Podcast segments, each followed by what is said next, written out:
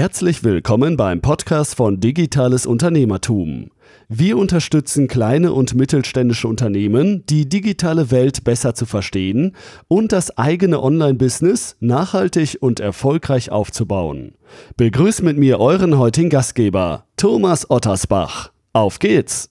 Schön, dass du wieder dabei bist bei einer neuen Ausgabe unseres digitalen Schreibtischs. Ein Format, wo ich bestimmte News, Themen aus der digitalen Welt aufgreifen möchte, kommentieren möchte, Meinung, Meinung, meine Erfahrungen mit euch teilen möchte und äh, gerne auch in Interaktion mit euch treten möchte. Perspektivisch gesehen fände ich es klasse, wenn ihr mir Feedback gebt, wenn wir vielleicht sogar das ein oder andere Mal auch den digitalen Schreibtisch live veranstalten würden, auch gerne mal abends am Wochenende, wenn Ruhe da ist, wenn der Alltagsstress Stress nicht mehr vorhanden ist, dass man sich dann einfach mal über bestimmte Digitalthemen, wirtschaftliche Themen, was auch immer austauscht und da in einen Dialog tritt. Heute geht es um das Thema Homeoffice und ob das für immer eine Lösung für viele Unternehmen sein kann. Und zwar in Anlehnung an die News, die vor, ich glaube, ähm, ein, zwei Wochen kam, dass Twitter angekündigt hat, den meisten Mitarbeitern ähm, Homeoffice für immer anbieten zu wollen. Man hat zwei Monate Erfahrung gemacht und scheinbar ist das Thema gut angenommen worden von Mitarbeitern. Die Produktivität scheint gut gewesen zu sein, also auch viele Dinge, die man im dem Homeoffice als ja, positiv attestiert, haben hier gegriffen und haben stattgefunden. Anders, ansonsten kann ich es mir nicht erklären, dass Twitter das äh, Angebot den meisten Mitarbeitern machen würde. Gleichzeitig hat Facebook und Google angekündigt, die Homeoffice-Zeiten bis Ende des Jahres zu verlängern. Das heißt auch zum Schutze der Mitarbeiter und natürlich nicht zu riskieren, dass gerade in so großen Unternehmen ganze Abteilungen oder Bereiche geschlossen werden müssen, sollte eine Corona-Infektion hier entsprechend vorhanden sein. Also alles verständlich, alles Themen, ähm, die ich nachvollziehen kann. Und ähm, ich möchte heute mit, dem, mit euch meine Meinung teilen. Wie ähm, funktioniert das bei uns im Unternehmen? Ich habe früher auch jahrelang selbst Homeoffice gemacht, weiß also, wovon ich spreche, sowohl als ähm, Arbeitnehmer Arbeitnehmer als auch jetzt als Arbeitgeber. Wir haben ja ein kleines Unternehmen mit zehn Leuten und die meisten sind bei uns im Homeoffice seit vielen, vielen Wochen, äh, ich glaube knapp zwei Monate mittlerweile. Und einige habe ich bis vor einer Woche auch dann wirklich nur virtuell oder am Telefon gesehen. Das heißt, sie sind jeden Tag wirklich im Homeoffice gewesen, weil sie sich auch um Familie bzw. Kinder kümmern mussten und natürlich alle Familien hier gefragt waren bzw. gezwungen waren, quasi die Arbeit von zu Hause aus zu erledigen. Und wir waren glücklicherweise oder sind glücklicherweise, gehören wir zu den Unternehmen, die Homeoffice auch anbieten können, weil die Voraussetzungen dafür da waren. Das heißt, die Hardware war vorhanden, alle Dinge, die unsere Mitarbeiter brauchen, sind quasi ähm, in der Cloud nutzbar. Selbst unsere Telefone ähm, sind nicht mehr physisch, sondern wir haben auf Softphones umgestellt. Das heißt, unsere Mitarbeiter haben Headset, Computer, eine entsprechende Telefon-App, wo auch Weiterleitung, also wie eine virtuelle Telefonanlage das Ganze ähm, genutzt werden kann. Von daher ist es eigentlich egal, wo, von wo man arbeitet. Wir haben vor Corona schon Homeoffice angeboten, ähm, allerdings nicht jeden Tag, sondern ähm, nur eine begrenzte Anzahl pro Woche. Und ähm, jetzt kann ich mit euch quasi die Learnings teilen, die, äh, ja, die wir in den letzten Wochen einfach hier aufgrund der Corona-Pandemie ähm, erfahren haben. Und ähm, von daher da nochmal eingangs die Frage Homeoffice für immer, würde ich, um die Antwort erstmal vorwegzunehmen, bevor ich darauf ähm, argumentativ antworte und beziehungsweise aus meinem Blickwinkel antworte, würde ich sagen, Homeoffice für immer ja, aber nicht dauerhaft, also nicht jeden Tag. Was sind die Gründe aus meiner Sicht? Was haben wir erfahren? Also zum einen äh, glaube ich, und da glaube ich fest dran, dass Homeoffice nicht für jeden Menschen etwas ist. Das heißt, man muss Disziplin haben. Man muss das Thema oder fehlendes Socializing darf man nicht unterschätzen. Gerade wenn man, äh, wenn, wir, wenn man sieht, dass man jeden Tag im Homeoffice ist und den Kontakt zu Kollegen nicht hat, das Miteinander, das Menschliche, der Flurfunk, der so extrem wichtig ist, das gemeinsame ähm, in die Mittagspause gehen, über gewisse Dinge zu sprechen, sich auszutauschen. Das sind alles Dinge oder Themen, die macht man nicht, wenn man im Homeoffice ist. Ja, ich weiß, große Unternehmen machen virtuelle Lunches, Meetups. Es kann mir aber keiner erzählen, dass das ein reales Treffen äh, mit Kollegen ersetzen kann. Es ist ein in der Not geborenes Vehikel, ja, mehr, aber nicht, zumindest aus meiner Sicht.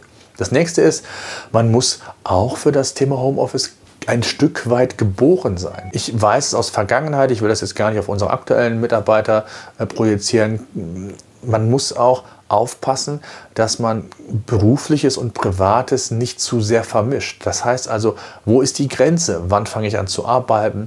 Wann gehe ich in die Pause? Habe ich entsprechende Ruhephasen ähm, auch in der Mittagszeit oder Mittagspause? Wann höre ich auf zu arbeiten? Unterbreche ich die Arbeit? Esse ich mit der Familie? Dann arbeite ich weiter. Also unter Umständen kann es auch dazu führen, dass man insgesamt mehr arbeitet. Und auch das ist sicherlich ein Problem, äh, wenngleich man natürlich auch sagen muss, dass Homeoffice nicht nur Nachteile hat. Das soll gar nicht so rüberkommen. Aber es geht ja darum, um, um, um die Learnings ähm, mit euch auszutauschen, beziehungsweise meine Bedenken, die ich habe, Homeoffice äh, täglich und für immer anzubieten. Ähm, dann auch so das Thema agiles Arbeiten, ob im Marketing, in der Entwicklung. Ähm, auch das sind Themen, wo man sich mal spontan hinsetzt, zusammensetzt. Äh, ein Brainstorming hatte ich letztens mit einem Kollegen aus dem Online-Marketing, wo wir einfach gesagt haben, lass uns mal überlegen, lass uns mal gerade zehn Minuten, Viertelstunde einschließen, ein bisschen Brainstorming machen, wie können wir uns differenzieren vom Wettbewerb, wie können wir eine Kampagne anders gestalten.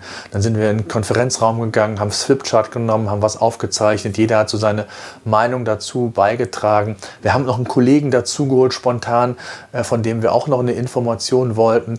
Das geht natürlich alles im Homeoffice, aber liebe Leute, es ist doch aus meiner Sicht schwieriger und so spontane Meetings, bis man ein Zoom-Meeting aufgesetzt ist, ja, das geht relativ schnell.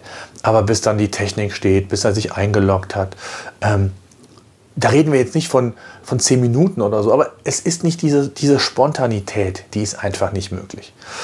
Und ähm, das sind so die wichtigsten Dinge, glaube ich, die ich mitgenommen habe. Meetings haben wir immer unter der Prämisse gemacht, wenn wir Homeoffice machen, darf kein Meeting ausfallen. Das heißt, wir haben auch Kollegen, die im Homeoffice sind, mit quasi ins Meeting genommen, ins Online-Meeting genommen.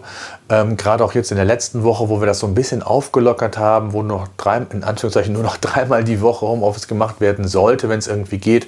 Auch mit der Familie, Familie natürlich abgestimmt oder familiären Situation abgestimmt. Also alles Themen, die man natürlich berücksichtigen sollte. Und ähm, ja, Meetings sind auf der einen Seite produktiver. Ähm, der Smalltalk ist vielleicht gar nicht so ausgeprägt, was manchmal auch gut ist, damit man schneller auf den Punkt kommt. Aber es ist wichtig, dass der Moderator die anderen Spielregeln ähm, beherrscht, denn es ist ja oft so auch, dass es immer Meinungsführer oder Leute gibt, die meinen, sich hervortun zu müssen in Meetings. Ähm, und die ruhigere Fraktion, was gar nicht, vom, was gar nicht äh, despektierlich gemeint ist, oftmals ja zurückhaltend ist, aber nicht weniger gute Lösungen vielleicht hat, wenn man konkret äh, sie anspricht. Und da gilt es natürlich, ähm, die Moderation so zu führen, dass auch diese Leute ein Wort erhalten in einem Online-Meeting und zu Wort kommen. Und ähm, da muss man sich A, disziplinieren, es ist eine Guideline zu empfehlen. Ähm, und vor allen Dingen, ähm, was gut ist und was wir gute Erfahrungen gemacht haben, wenn es darum geht, um Problemlösungen zu schaffen, neue Produkte, Ideen oder Serviceideen oder egal was, dass sich jeder Mitarbeiter im Vorfeld damit beschäftigt. Das ist übrigens auch in der Praxis ganz gut, wenn man es physisch macht mit den Meetings.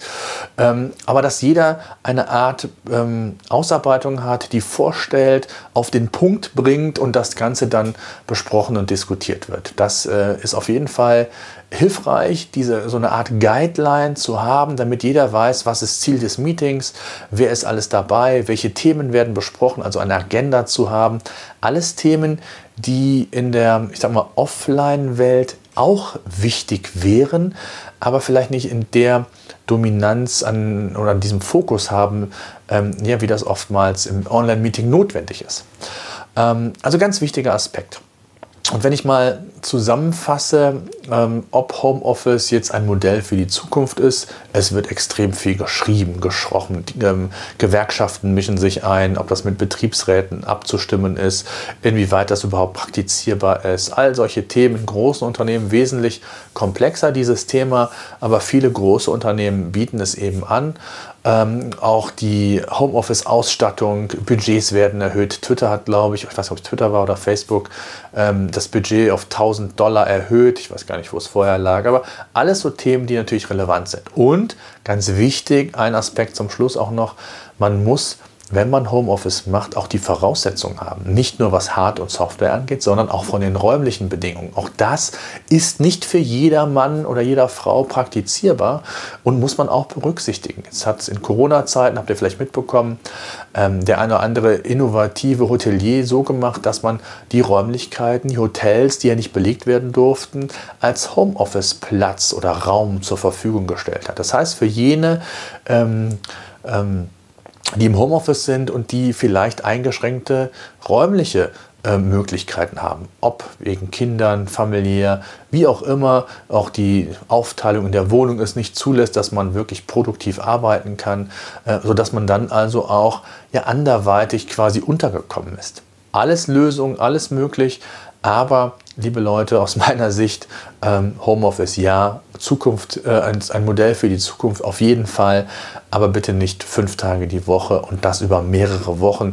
Das hat, glaube ich, die Corona- Pandemie gezeigt. Es geht irgendwie, ja, man kommt da durch, aber es ist aus meiner Sicht kein Modell für die Zukunft. Da geht es auch darum, äh, ob man sich vielleicht Karrierechancen in Anführungszeichen verbaut. Die Frage ist, kriegt man noch so viel mit, dass man auch wirklich beurteilen kann, wie gut oder vielleicht nicht ganz so gut ein Mitarbeiter ist. Ja, man kann den meisten Mitarbeitern Ziele geben. Auch bei uns im Unternehmen haben wir Ziele. Aber das ist ja nicht das einzige Kriterium. Es geht ja auch darum, beispielsweise um Mentoring-Dinge, also Mentoring-Programme, wenn Unternehmen das haben oder auch bei uns, wenn neue Mitarbeiter sind, dann sollen sich da Kollegen drum kümmern. Er soll sich neben ihn setzen, ihm über die Schulter schauen, was er macht. Ähm, oder auch unser Auszubildender, der regelmäßig oder Auszubildende, ähm, haben mehrere, die regelmäßig Input benötigen, die auch mal zu den Kollegen gehen sollen, reinschnuppern sollen, wie diese sich verhalten, arbeiten in bestimmten Abteilungen. Äh, das ist ja, schwierig.